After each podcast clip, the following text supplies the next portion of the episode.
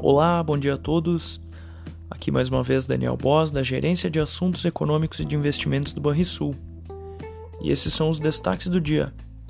Os índices futuros americanos operam em sentido indefinido, com investidores à espera de resultados corporativos no país. Nesta terça e quarta, o presidente do Fed, Jerome Powell, deve aparecer em frente ao Congresso para atualizar a política monetária. Ele vem afirmando que as políticas expansionistas do Fed devem se manter intactas até que haja mais progresso em direção às suas metas para inflação e emprego.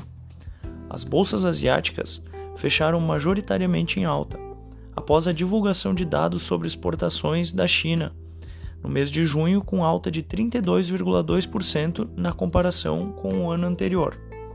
O dado ficou acima dos 23% estimado pela Reuters. Já as importações chinesas subiram 36,7% na mesma base comparativa. Na Europa, as bolsas registram variação negativa. Os investidores europeus estão aguardando os dados do balanço de grandes bancos americanos, que serão divulgados nesta semana. Países como França e Alemanha divulgarão dados referentes à inflação ainda nesta semana.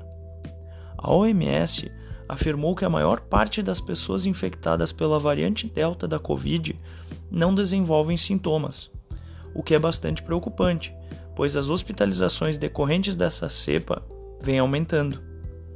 O petróleo subiu pela terceira vez em quatro dias, enquanto investidores lidam com as implicações do ressurgimento da Covid-19 em várias regiões e a desaceleração do crescimento chinês, o que pode afetar as demais commodities.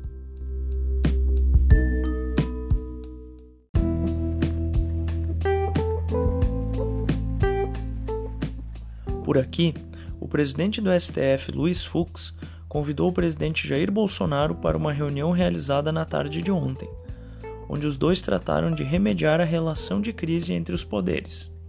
Ao contrário do que foi dito previamente, a proposta de reforma tributária enviada pela equipe econômica à Câmara dos Deputados não irá tributar os rendimentos de fundos imobiliários, que continuarão isentos de imposto de renda. A confiança do empresário industrial subiu em julho para 62 pontos, alta de 0,3 pontos em relação ao mês de junho, conforme dados da Confederação Nacional da Indústria. Essa foi a terceira alta seguida do indicador. Vamos ao fechamento. O dólar fechou a segunda aos R$ 5,17, queda de 1,25%. O Ibovespa fechou aos 127.594 pontos, alta de 1,73%. O S&P 500 fechou aos 4.385 pontos, alta de 0,35%. O DI futuro para janeiro de 2022, o juro curto, permaneceu estável a 5,81%. O DI futuro para janeiro de 2027, o juro longo, tem alta de 8, 8 pontos base, a 8,77%. Agenda do dia.